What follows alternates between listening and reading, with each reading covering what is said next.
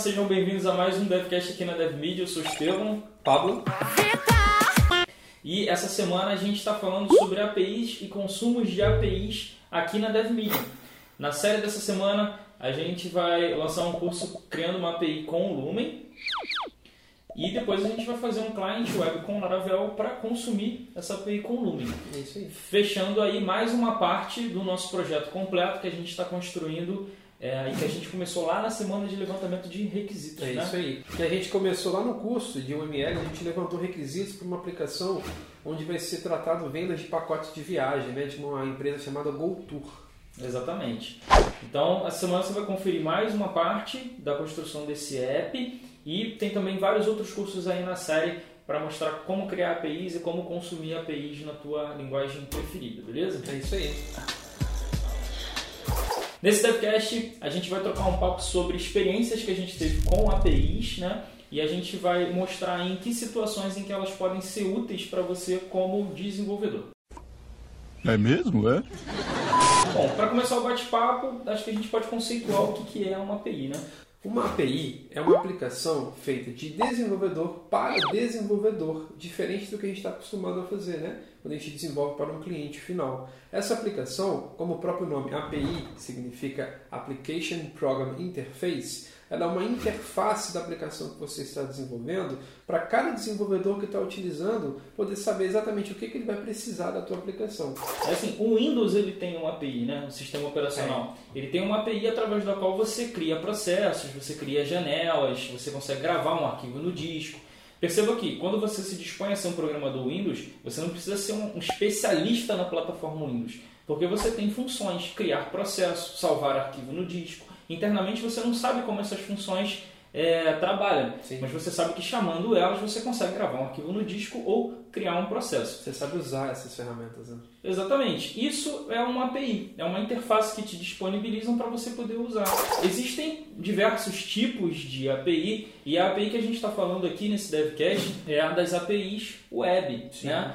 As APIs web, é, como o Pablo falou, é um programa, não deixa de ser um programa, uma aplicação. Ela executa no servidor Sim. e o programador que criou essa aplicação no back-end, ele disponibiliza para você endpoints. Endpoints são URLs, através das quais você consegue acessar os serviços né, dessa API.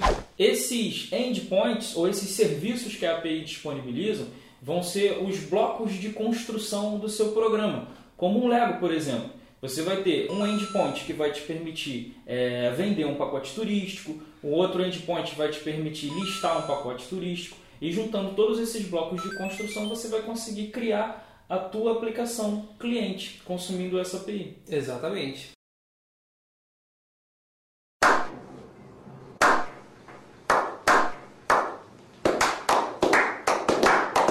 Por exemplo, em 2016 eu participei da liberação é, do domínio ponto .rio. Todas as grandes cidades do mundo, como Nova York e tal, eles têm um domínio ponto, é, uma abreviação da cidade. Sim. Então a gente ganhou uma licitação junto com a prefeitura, a empresa que eu trabalhava, né? E a gente disponibilizou isso. A gente era um time de desenvolvedores web. A gente não era especialista em registro de domínio, né? Porque é muito complicado. Tem toda uma parte de uma infraestrutura, tem coisa de DNS e tal. Você deve ter visto isso no teu primeiro período de faculdade. Mais ou menos.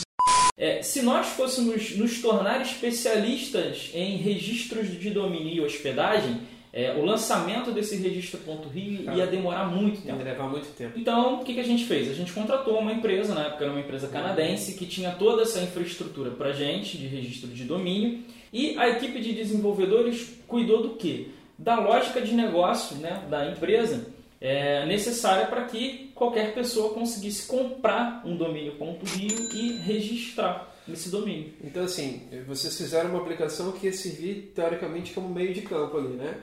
Alguém solicitou a compra de um novo domínio, vocês vão solicitar lá para a API, que sabe como fazer, Exatamente. vai te passar o que que ela precisa para criar. Você Exatamente. passa os dados, ela criou e está tudo pronto. E aí a gente conseguiu cumprir o prazo que a prefeitura exigia para o lançamento disso. E grande parte das aplicações hoje em dia, principalmente aplicações de grande porte, são construídas sobre APIs justamente por essa questão do tempo, né? O tempo é muito curto para a gente criar aplicações. E o que é mais legal, além do tempo, a gente ganha muito em expertise da aplicação, porque você está contratando vamos dizer no caso do Estevam, que deu exemplo pra gente, uma empresa que é especialista naquela ação. Pois é. Né? Então, além de fazer em um tempo muito mais rápido, você faz com mais qualidade do que se você tivesse que aprender aquela técnica toda novamente. Né? Imagina você ter que aprender como trabalhar internamente com o Facebook para desenvolver alguma coisa que vai usar, por exemplo, ali a timeline. Né? Pois é. Um, caso, um outro caso muito comum para você trabalhar com API é quando você vai fazer a parte de pagamento de um programa.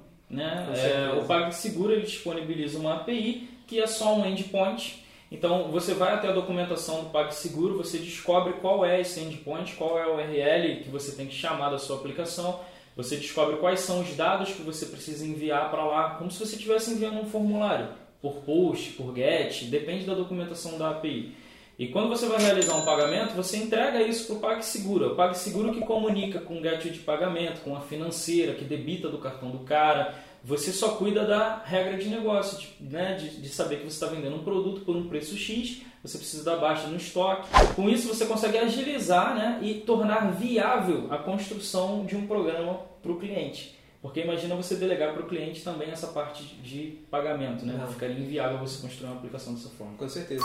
Um outro momento que a API pode ser necessária também é quando você sabe que diversas aplicações vão acessar um mesmo banco de dados, né? Por exemplo, é, lá na semana de levantamento de requisitos, a gente identificou que a gente precisava criar uma aplicação para venda de pacotes turísticos e que essa aplicação geraria outras. Né? Seria uma aplicação, é, um cliente mobile para venda de pacotes turísticos e a gente teria que ter um site também que tivesse as mesmas funcionalidades. Imagina o seguinte, não dá para a gente enfiar todo o banco de dados da aplicação dentro do telefone do cara. É complicado. Então ele vai ter que chamar esses dados remotamente. De onde ele vai chamar esses dados?